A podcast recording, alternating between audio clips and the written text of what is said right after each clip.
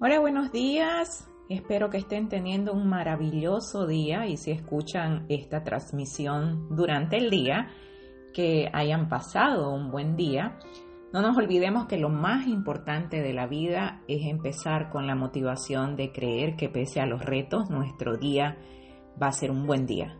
Y si nos enfrentamos a momentos difíciles, van a tener siempre algo que darnos si aprendemos a ver la vida con ese positivismo. Mi nombre es Eliana Tardío de elianatardío.com. Mi podcast se llama Inclusión y Diversidad con Eliana Tardío y estoy súper feliz de contarles que el podcast ya está disponible en iTunes, en Google Play y también en Spotify. Así que pueden suscribirse en la mejor versión para ustedes y seguirnos cada semana. El día de hoy, el tema del cual vamos a estar hablando es ¿cuál es la mejor escuela para mi hijo con discapacidad? Debe ser uno de los momentos más estresantes de la vida cuando nos toca hacernos esa pregunta tan intensa. ¿Dónde va a ir mi hijo? Mi hijo que tiene una discapacidad de aprendizaje, que tiene retos, dónde lo pongo para asegurarme de que mi hijo va a recibir educación y a la misma manera también va a recibir oportunidades naturales a través de la inclusión. Sabemos y repetidamente, leo los comentarios, que la inclusión académica no es una realidad en todo el mundo. Lo que siempre le digo a los padres es, la inclusión académica sencillamente no existe de manera orgánica. Sucede a lo largo de la vida cuando como padres nos vamos educando, vamos entendiendo la manera única de aprendizaje de nuestros hijos y somos capaces de poder entregar esa información al educador. Es una realidad también que el estudiante con una discapacidad de aprendizaje significativa puede quedarse muy detrás en relación a sus compañeros típicos en aula común entonces comencemos por entender que aunque la educación académica, la inclusión académica, no es una realidad para todos o puede que no sea una realidad a tiempo completo, cuando pensamos en la ubicación de nuestro hijo, cuando se trata de la escuela o del colegio, siempre nos vamos a enfocar en que nuestro estudiante pueda rendir al máximo a nivel académico. Eso es lo que queremos. Y hay maneras de manejar la inclusión. Entonces, no nos frustremos como padres, no nos obsesionemos con lo que no pudimos y que esa sea eh, una, una situación o un sentimiento que nos estanque como seres humanos. Hagamos lo mejor que podamos todos los días de nuestra vida. Entonces, si podemos conseguir inclusión, sepamos que la inclusión académica viene con un trabajo intenso. Entonces, antes que nada va a haber que regular al estudiante para que una vez que esté regulado socialmente pueda comenzar a aprender a nivel académico. Tenemos que ser conscientes de que siempre va a existir una transición a nivel social y a nivel psicológico para el estudiante que tiene retos de desarrollo o tiene un diagnóstico o discapacidad. Entonces, frecuentemente recibo mensajes de padres cuyos hijos recién comienzan la escuela o el colegio o pese a que ya han estado en la misma por varios años, se siguen haciendo la pregunta, ¿cuál es la mejor escuela para mi hijo con discapacidad? ¿Cómo mido la eficacia de la escuela? ¿Cómo me aseguro de que ésta sea la maestra o el maestro adecuado? Hay una lista de preguntas interminable y creo que como padres tenemos también que ser súper conscientes de que a lo largo de la vida todos nos hacemos la pregunta, ¿será que estoy haciendo todo lo que debo? ¿Por qué si pongo tanto esfuerzo? ¿Por qué si he contratado tantos servicios o empujo tanto mi hijo todavía no aprende? ¿Por qué no puede seguir el ritmo de los demás? Creo que todos nos hacemos esta pregunta en ciertas etapas de nuestra vida.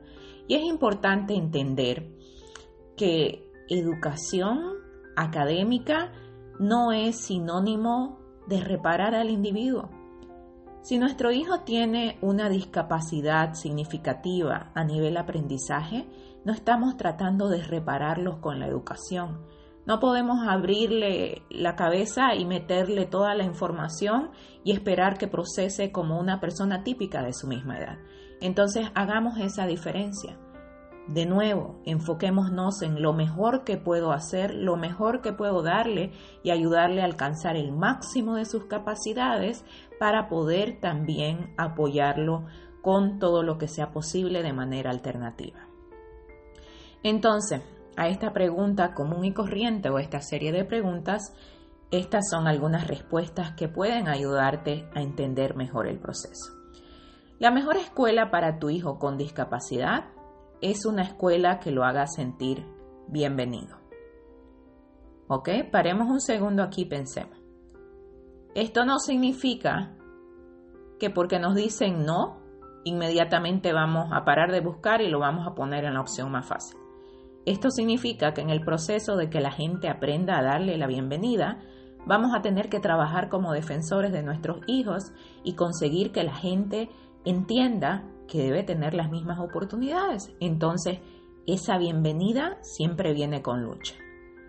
Queremos que la escuela no solo le ofrezca un espacio físico, importantísimo. Queremos que la escuela en realidad le, le ofrezca primero integración, que le abra la puerta, y luego inclusión, que lo integre y no solo tenga un banco, sino que aprenda junto a sus compañeros respetando su manera única de aprender. La mejor escuela para tu hijo con discapacidad está compuesta por un grupo humano que comprende sus necesidades individuales. Y de nuevo aquí es importantísimo saber y reconocer que no es un trabajo que una sola persona lo pueda hacer. Tiene que ser un trabajo de equipo porque van a ser varias las personas involucradas para poder determinar cómo le enseñamos y qué servicios adicionales puede necesitar. La escuela ideal comprende y aplica los conceptos de adaptaciones, que significa hacer adaptaciones, adaptar los servicios de manera de que sean más accesibles para el estudiante. Y también comprende que para muchos estudiantes con discapacidad de aprendizaje significativa va a haber que haber modificaciones, lo que quiere decir que necesitamos personalizar el currículum de acuerdo a su capacidad. La mejor escuela para tu hijo reconoce tu aporte como padre, importantísimo. Saben que tú eres el experto en la vida de tu hijo y te van a dar tu lugar.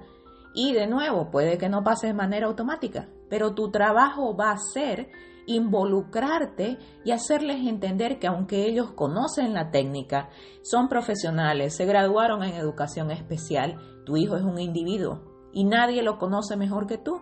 ¿Cómo llegas tú a ese momento de comprensión y a ese momento en el que te sientes que puedes pelear por tu hijo? Conociéndolo mejor que nadie. ¿Cómo lo conoces mejor que nadie? Interactuando cada día de la vida con intención con tu hijo, sentándote a hacer tareas, tomando notas, analizando, siendo parte de todas las áreas de desarrollo de la vida de tu hijo. Antes de inscribir a tu hijo en la escuela o en el colegio, asegúrate de conocer cuál es su percepción de las personas con discapacidad. No solo vayas y lo inscribas. Pide una reunión antes de ir. Habla con el director, con el principal y pregúntale, ¿Cómo ustedes ven el futuro de mi hijo? ¿Cómo ustedes ofrecen servicios? ¿Qué pasa si? ¿Cómo nos enfrentamos al momento en el que no estemos de acuerdo? Si no te quieren dar la reunión, dalo por hecho que no es la escuela para tu hijo y sigue buscando a alguien que esté dispuesto a trabajar contigo porque este es un camino largo de trabajo en equipo. ¿Existe la escuela perfecta? Probablemente no. Y lo que funciona para algunos padres puede no funcionar para otros. Y es importante que tengamos esto también eh, claro en nuestra mente. Tenemos que hacer nuestro trabajo. Nadie nos puede decir qué va a funcionar para nuestro hijo o pensar que porque funciona para Juanito o Pepito, funciona para el mío. Tenemos que comprometernos a hacer el trabajo de analizar y entender si este va a ser el mejor lugar para nuestros hijos basados en sus necesidades únicas. ¿Qué es lo más adecuado? Buscar personas con expectativas realistas, pero que no son insensibles ni absurdas, porque de nuevo, el estudiante tiene una discapacidad. Buscar personas empatéticas, pero no patéticas, porque una cosa es tener empatía y otra cosa es tener lástima. Personas respetuosas, pero no condescendientes, porque queremos que los empujen a poder reconociendo sus limitaciones y sus retos. Entonces, ¿cómo se consigue esto? De nuevo preguntando. No será fácil, pero lo más importante es que en el camino de encontrar personas de mente y corazones abiertos que están dispuestos a aprender y agotar todos los recursos, vas a aprender muchísimo. Y eventualmente vas a entender que no se trata tanto de la meta final, sino de aprender a disfrutar el camino, de vivir un día a la vez y de que cada vez que enfrentes un reto puedas cerrar los ojos y pensar, ¿Qué aprendo de lo que está sucediendo en este momento? ¿Qué herramienta me falta para en vez de sentirme frustrado, puedo sentirme activado como padre?